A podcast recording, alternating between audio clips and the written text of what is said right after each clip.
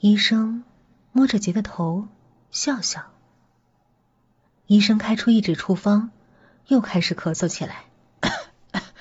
除了定时吃药，最好的良方莫过于时间了。时间能冲淡一切，总该听过吧？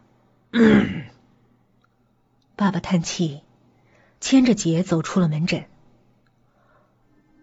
爸爸，刚刚那个女人好可怕。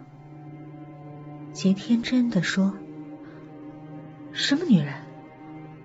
就是那个一直掐着医生脖子的女人呢，头发长长的，眼睛都是红色的阿姨呀。”掐脖子。爸爸想起了刚才医生不断咳嗽的样子，眼睛全是红色的。爸爸倒抽了一口凉气。难道女儿真的是阴阳眼？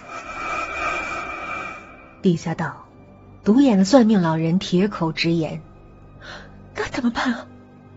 妈妈紧张的问。他抱着姐，天生带着阴阳眼，多半是宿命，习惯了就好。独眼老人露出一口黄牙：“这东西。”怎么可以说习惯就好呢？小孩子整天都在害怕呀！妈妈开始哭。无论如何，都请你帮帮忙，看看怎么能解呢？解啊，那倒也不必。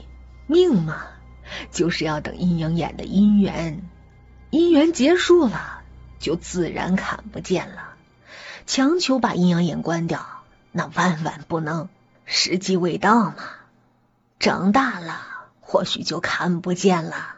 妈妈仿佛见到了一丝曙光。妈妈点头称谢。独眼老人开始画平安符，一张一千块。